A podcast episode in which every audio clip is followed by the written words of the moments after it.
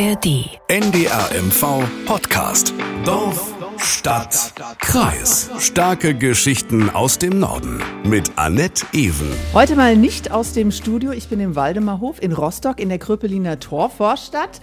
Und es ist hier ziemlich wuselig. Also wenn Sie zwischendurch mal ein paar Schritte hören oder jemand, der raschelt mit seiner Winterjacke vorbeigeht, dann ist das normal. Wir sitzen hier nämlich in einem Durchgang. Ich musste oft rechts, oft links gehen. Es gibt viele Gänge. Ähm, und hierher gebracht hat mich Katja Bülow aus dem Ostseestudio in Rostock. Hallo Katja. Und der dritte Podcast haben wir gerade festgestellt ja, zusammen. Ne? Nett. Schön, Ja, freue ich mich. immer wieder gerne. Ja, also es ist hier lebendig auf jeden Fall. Hier kommen schon wieder zwei Herren vorbeigelaufen. Lassen Sie sich nicht ähm, irritieren. Ja, um die Vielfältigkeit, darum geht es heute. Ähm, Rostock International, Migranten und Geflüchtete in der Hansestadt, das ist unser Titel. Ja, wie international und bunt ist die größte Stadt in Mecklenburg-Vorpommern geworden? Das ist unser Thema. Es geht heute also um Migranten hier, die Schutz suchen, die angesichts der aktuellen Lage in der Welt zum Teil notdürftig in Sporthallen untergebracht sind, aber auch um diejenigen, die hier ihre neue Heimat gefunden haben. Dorf, Stadt, Kreis, starke Geschichten aus dem Norden. Wir sprechen kompakt, informativ und unterhaltsam über Themen, die direkt vor unserer Haustür spielen. Sie können uns auch hören in der kostenlosen App der ARD Audiothek. Ja, also ein perfektes Beispiel für das internationale Rostock ist eben der Waldemarhof, äh, der Sitz des interkulturellen Zentrums und noch viel mehr, wie wir noch erfahren werden. Es gibt natürlich noch mehr Projekte in Rostock, die sich mit diesem Thema beschäftigen, aber wir haben uns heute dafür entschlossen, über den Waldemarhof zu sprechen. Katja, du hast nicht nur beruflich äh, als Reporterin für NDR1 Radio MV mit dem Waldemarhof zu tun, sondern auch privat. Erzähl mal bitte. Ja, ich, ich kenne den Waldemarhof eigentlich tatsächlich schon fast, ja, so lange es ihn gibt. Äh, ich habe hier mal vor ewigen Zeiten angefangen bei Gerardo Hernandez, einem Kubaner, jahrelang Spanisch und Kulturunterricht über Kuba zu nehmen. Ähm, ich war natürlich auch dienstlich oft hier. Ich war beim vietnamesischen Neujahrsfest, bei einigen netten Latino-Partys. Ähm also hier finden immer wieder schöne Dinge statt. Und ich habe mal so ein bisschen aufgezeichnet, wie sich das hier anhört, wenn das Gewusel so richtig losgeht.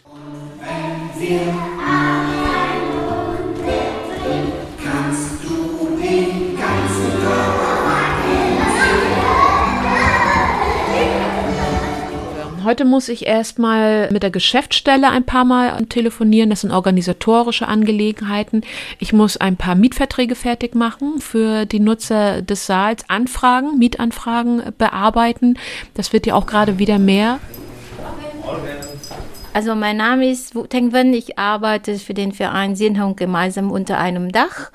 Unsere Arbeit ist eine Art von Brückenbauen für Menschen mit und ohne Migrationshintergrund in Deutschland, dass wir so eine Vielfalt und offene Gesellschaft haben. Wir haben hier über 70 Kinder, die kommen jeden Sonntag Arabischsprache lernen und manchmal auch Französisch, Englisch. Wir haben alles gemacht, fast aus eigener Kraft. Weil jede, die hier ist, bezahlt seine Miete und äh, das ist keine Forderung von den Kommunen oder so. Ne? Also es ist eine, sagen wir so, ein eigenes Projekt sozusagen. Ne? Mit Selbstfinanzierung. Ich spreche äh, Deutsch, ein wenig Englisch und Körpersprache. Das sind die Sprachen, die ich hier brauche. Äh, Wie ist das denn hier alles entstanden, dieses Gewusel? Und ja, das ist ja so ein Zusammenschluss aus verschiedenen äh, Vereinen. Wie war das denn hier früher? Erzähl mal bitte. Also ganz früher war das hier in der DDR-Zeit ein Kindergarten, so ein richtiger Plattenbau. Äh, Und dann nach Lichtenhagen sind ja in Rostock ganz viele Vereine entstanden. Also nach dem Pogrom in Lichtenhagen, Haben wir auch schon einen Podcast drüber gemacht, Folge 90. Ich habe nachgeschaut. in Lichtenhagen auf dem Brink. Genau, ganz genau. genau. Ähm, naja, und danach sind ganz viele Vereine entstanden. Man hat gesehen, es muss Orte für Begegnung geben. Ja, und dann daraufhin hat man sich dieses Haus hier ausgesucht. Das ist ähm, deutlich erweitert worden, deswegen verläuft man sich hier auch so, weil die ursprüngliche Grundriss, der funktioniert nicht mehr. Es ist überall noch was rangebaut worden und ja, das muss man erstmal durchschauen.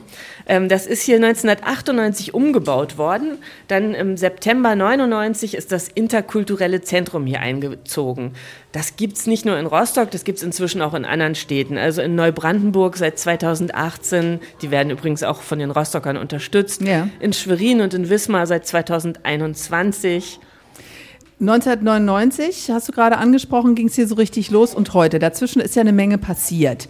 Jetzt mit Blick auf die Migration, um die es ja heute auch gehen soll, da kann ich mir vorstellen, dass äh, ja, man die Situation mit damals und heute gar nicht wirklich vergleichen kann. Vielleicht hast du ein paar Zahlen. Wie viele Migranten gab es denn 1999 in Rostock und heute? damals war es ja, es war ja ganz wenig. Da hatten hm. wir gerade mal 4000 Menschen mit ausländischer Staatsbürgerschaft. Die meisten waren noch ehemalige Vertragsarbeiter aus Vietnam, die im Hafen gearbeitet hatten bis zur Wende. Dann gab es äh, viele aus der Russischen Föderation, Ukrainer, Polen, Armenier. Aber es war eigentlich kaum spürbar in der Stadt. Es mhm. waren so wenige. Heute, ich habe extra nochmal nachgefragt bei der kommunalen Statistikstelle, Stichtag 30.09., haben wir fünfmal so viele Migranten, fast 20.000. Nochmal zur Erklärung, das sind wieder Menschen mit ausländischer Staatsbürgerschaft. Da sind diejenigen noch gar nicht mitgerechnet, die die deutsche Staatsbürgerschaft inzwischen angenommen haben.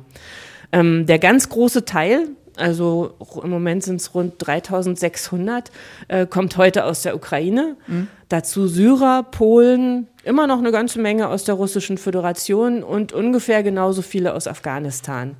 Und ja, in jüngster Zeit ziemlich viele Geflüchtete. Die Zahlen ähm, ja, die zeigen ja, es gibt ja Bedarf, ne, wenn sich die Zahlen verfünffacht haben. Äh, zumal der Strom der Migranten ja auch ähm, nicht abreißt. Ähm, hören Sie ja auch oft bei uns im Programm. Auf das Thema kommen wir auch später noch zu sprechen. Ne? Lass uns noch mal hier beim Waldemarhof bleiben, weil wir ja natürlich hier sind, sprechen wir auch darüber. Wir nehmen Sie, liebe Hörerinnen, äh, mal mit auf eine akustische Reise. Hier vorne ist ein Seminarraum. Ich habe schon reingeguckt. Es ist äh, ein langer Raum mit vielen Türen. Lass uns mal bei diesem ersten Seminarraum anfangen. Was ist da immer so los drin? ganz viel Verschiedenes. Ich war neulich da, da haben sich Frauen aus Russland getroffen, aus der Ukraine, aus Lettland, Kasachstan, und zwar zum Singen.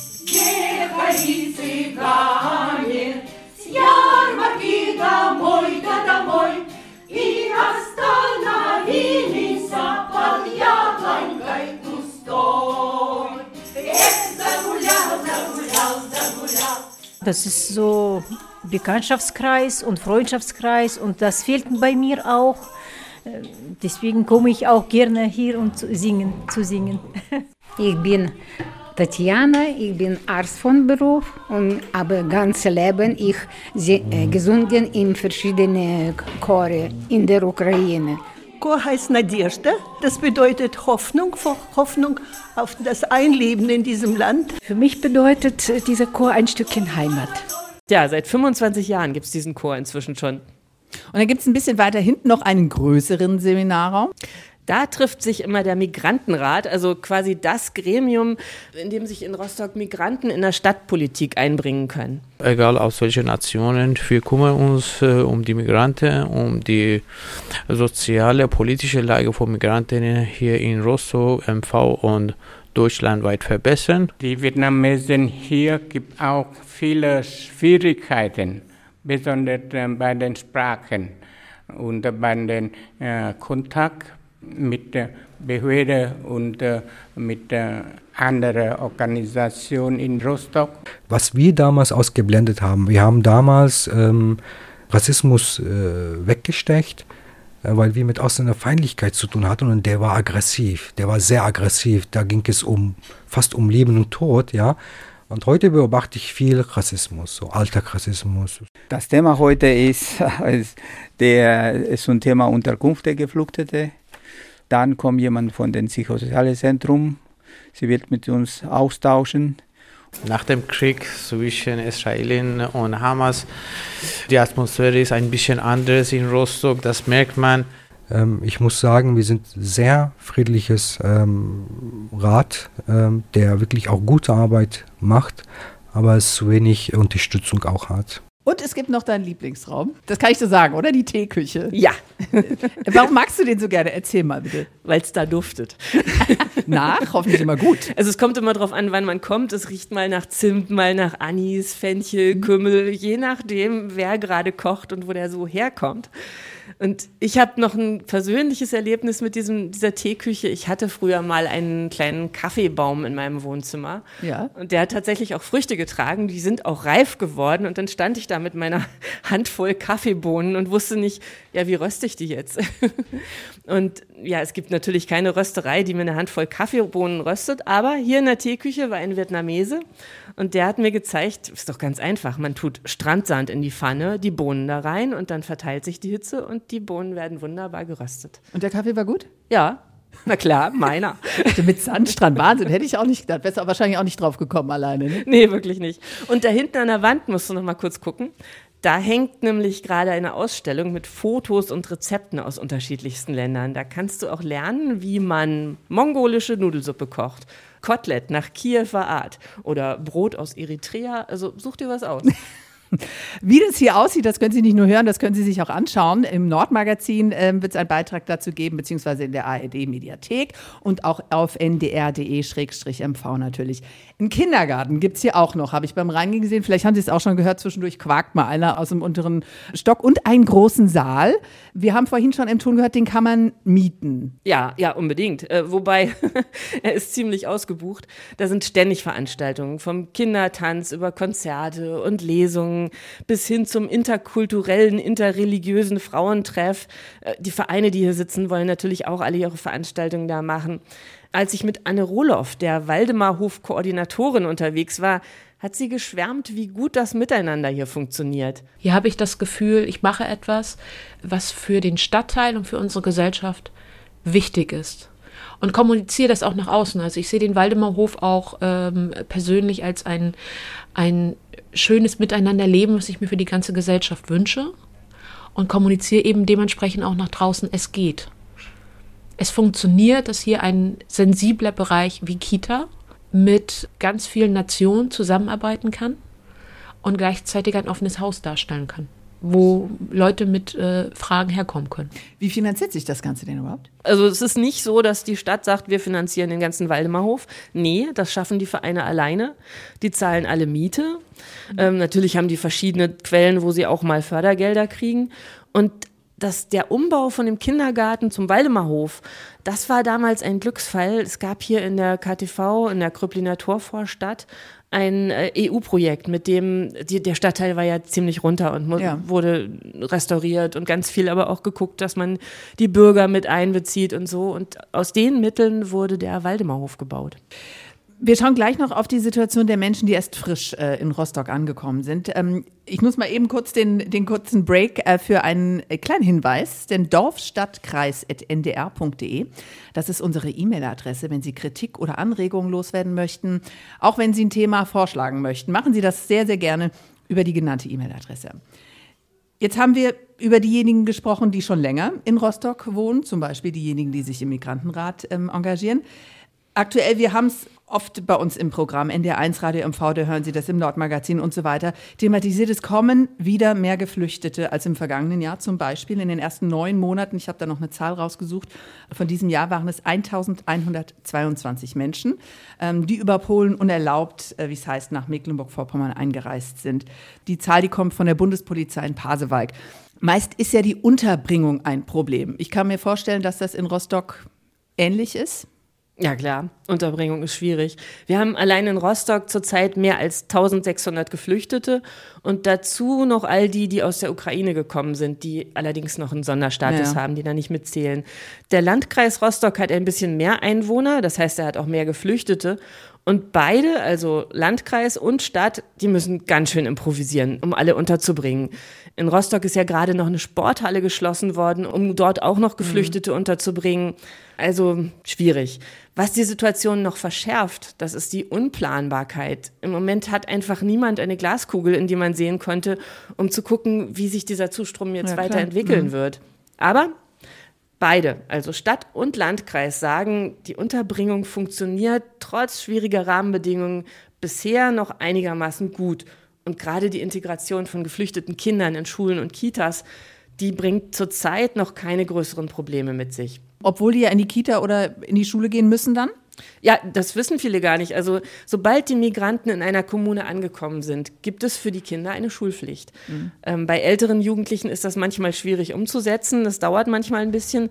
Aber in den unteren Klassen klappt das wohl ganz gut. Das sind immer die nächstgelegenen Schulen, die die Kinder dann aufnehmen. Wobei das für viele auch eine ganz schöne Umstellung ist. Sie waren ja oft nie oder ganz lange nicht in der Schule Und auch in diesen Erstaufnahmelagern, da gibt es keine Schulpflicht. Mhm. Da gibt es ein bisschen improvisierten Unterricht, der, der einfach von Ehrenamtlichen auf die Beine gestellt wird, damit die Kinder das schon mal lernen. Und das auch noch in einer fremden Sprache, ne? Ist ja nicht ja. ihre Muttersprache.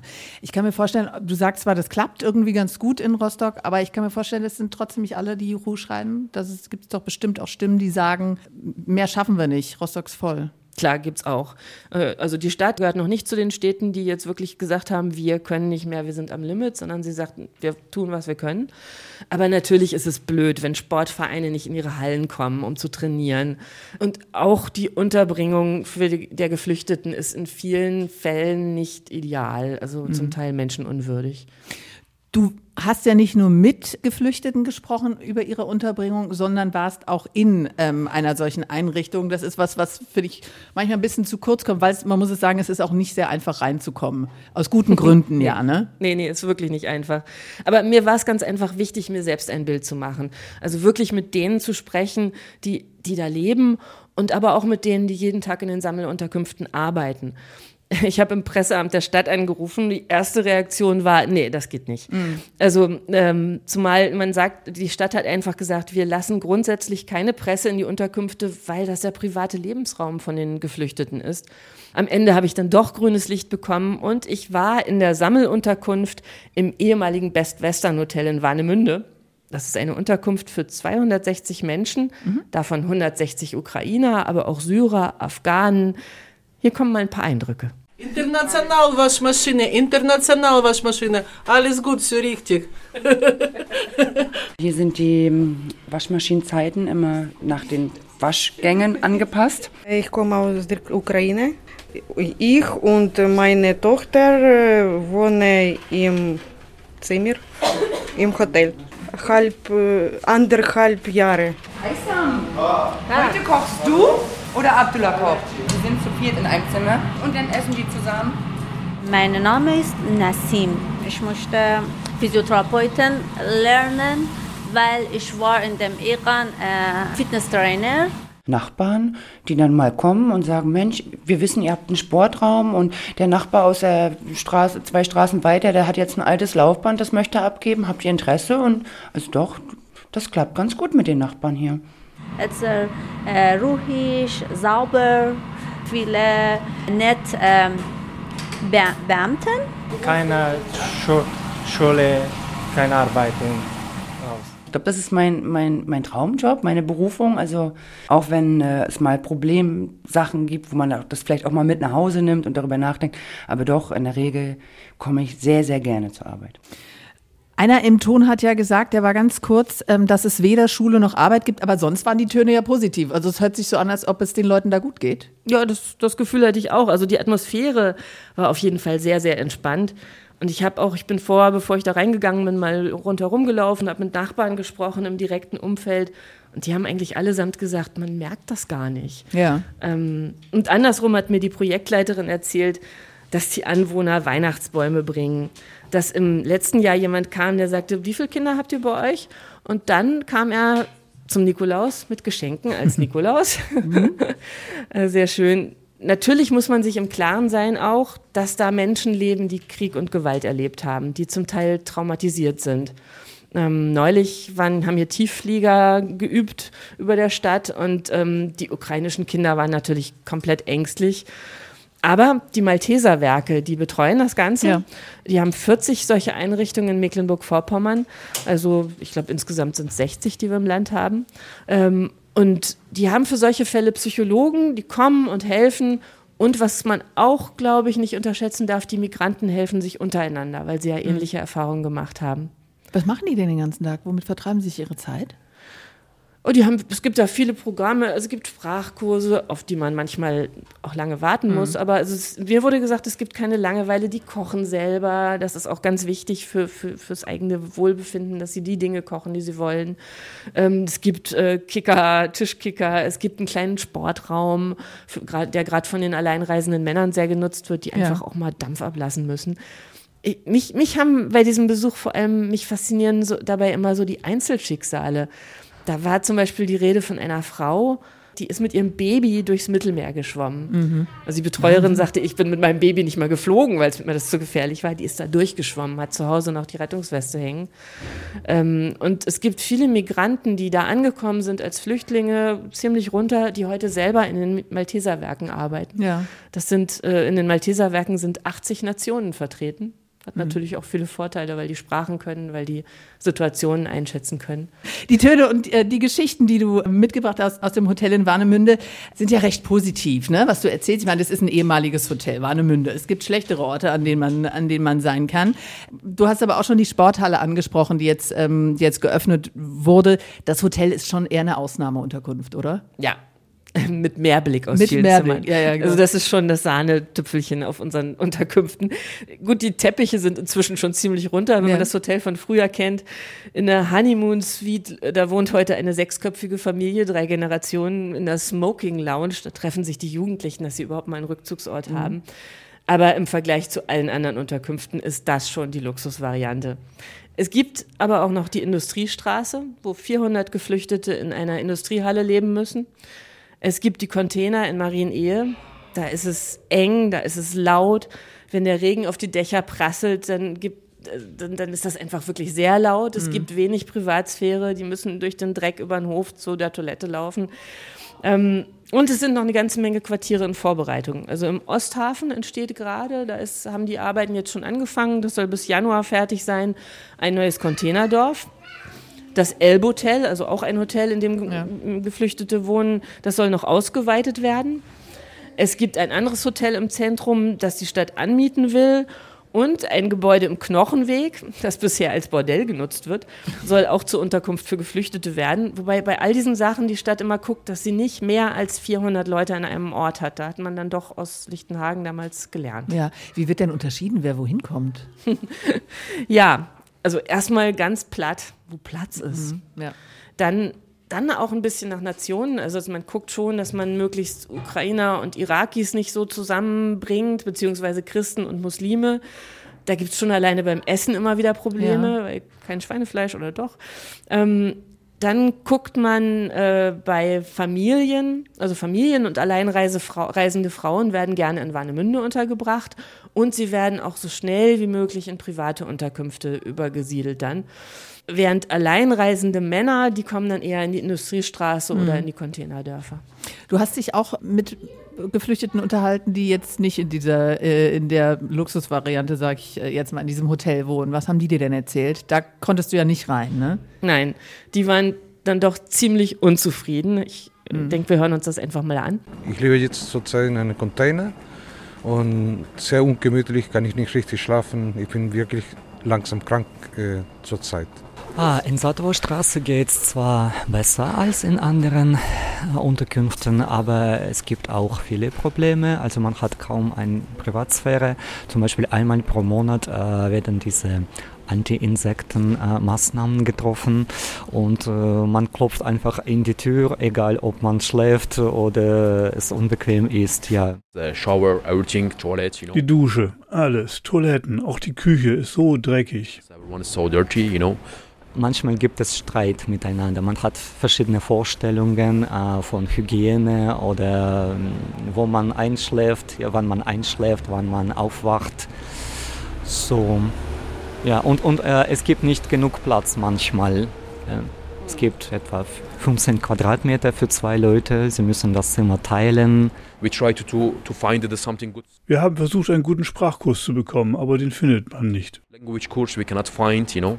Wobei auch eine junge Afghanin dabei war und die hat ganz klar gesagt, mir ist das alles vollkommen egal, wie die Situation in den Unterkünften ist. Ich bin froh, dass ich hier bin, dass ich in Sicherheit bin. Mhm. Also muss man die Geschichte mal kennen, ist auch wieder so ein Einzelfall. Die Frau ist 18 Jahre alt, hat in ihrer Heimat in der Frauennationalmannschaft Fußball gespielt.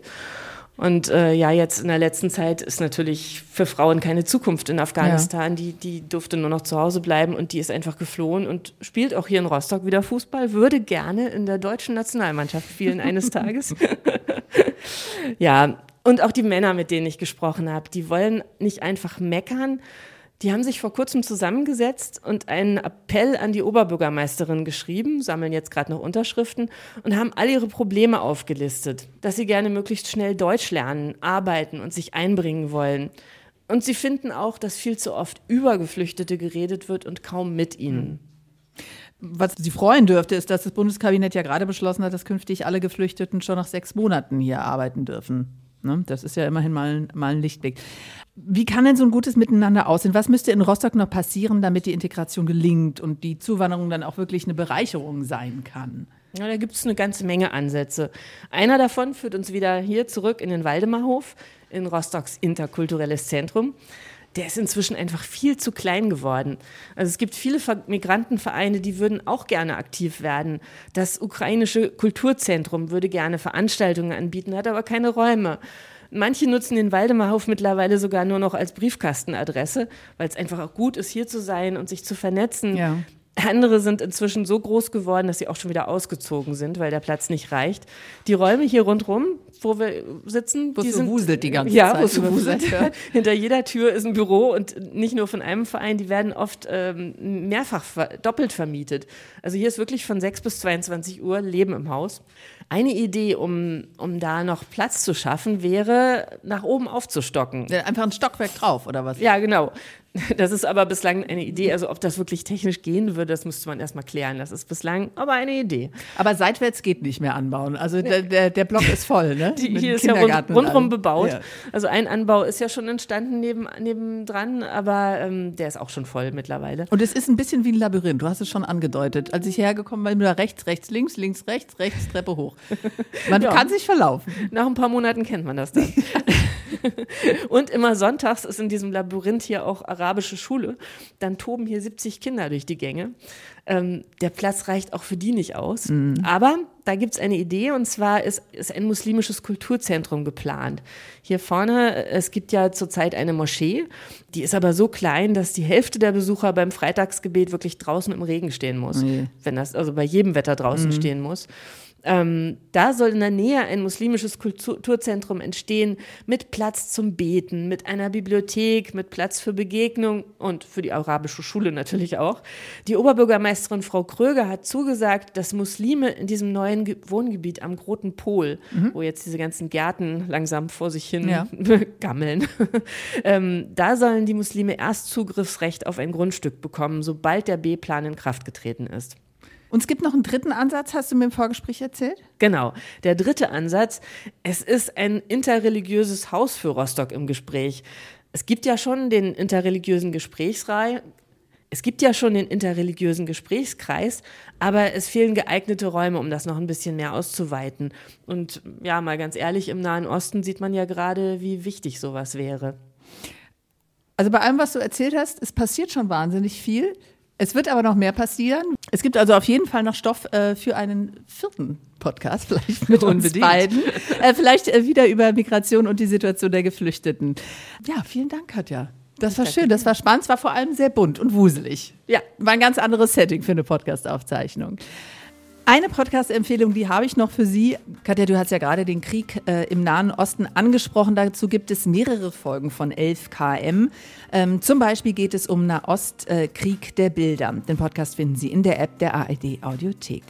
Die Redaktion der heutigen Folge hatte Melanie Jaster und damit verabschiede ich mich. Mein Name ist Annette Even. Mehr Information, mehr Hintergrund, mehr Glaubwürdigkeit. NDR MV Podcast. Dorf, Stadt, Kreis. Starke Geschichten aus dem Norden. Jetzt abonnieren in der ARD Audiothek.